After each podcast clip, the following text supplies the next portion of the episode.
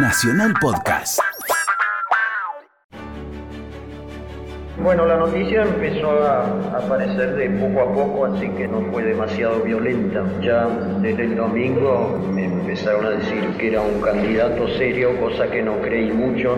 Después el lunes fue todo muy tranquilo hasta que el martes llegué al laboratorio pensando que iba a pasar un día como todos, trabajando en el laboratorio, pero resulta que estaban todos esperando ahí con gran bochinche y después vinieron las olas de reporteres y así que así estuvimos como hasta las hasta las 5 de la tarde con televisión y demás. Un día como hoy, de 1970, el doctor en bioquímica Luis Federico Leloir era notificado por la Academia Sueca de Ciencias de que había logrado el Premio Nobel de Química.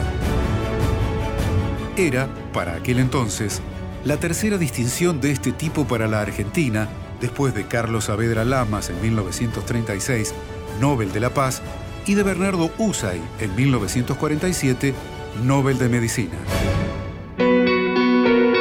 El doctor Armando Parodi compañero de Leloir en el laboratorio de la Fundación Campomar, fue siempre muy claro a la hora de explicar el hallazgo científico logrado por su profesor.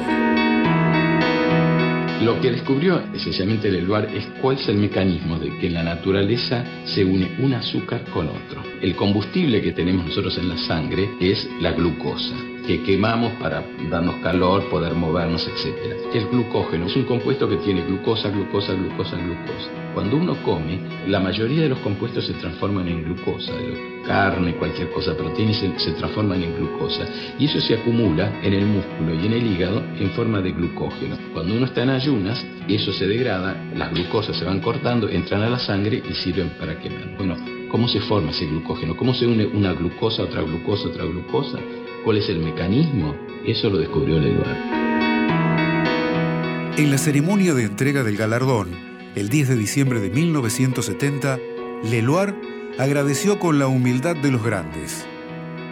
Quienes en realidad se merecen el premio, dijo con voz pausada, son mis colaboradores, Cardini, Caputo, Paladini y Truco, y el grupo de investigadores del instituto, integrado por 33 personas. A ellos debo este premio no es por mérito propio, ya que yo represento la centésima parte de las tareas de investigación. Soy nada más que el representante.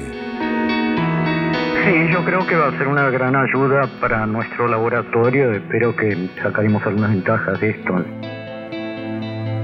Sabía Leloir que los científicos necesitaban apoyo económico y que Argentina tenía las mejores condiciones para la emigración de cerebros.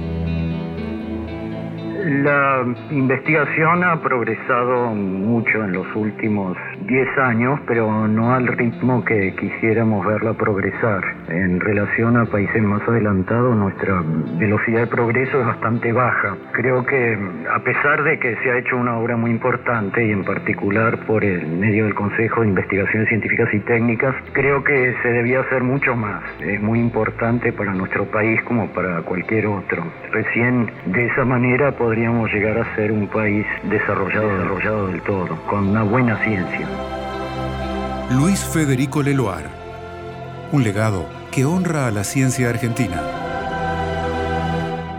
Una producción de contenidos. Radio Nacional.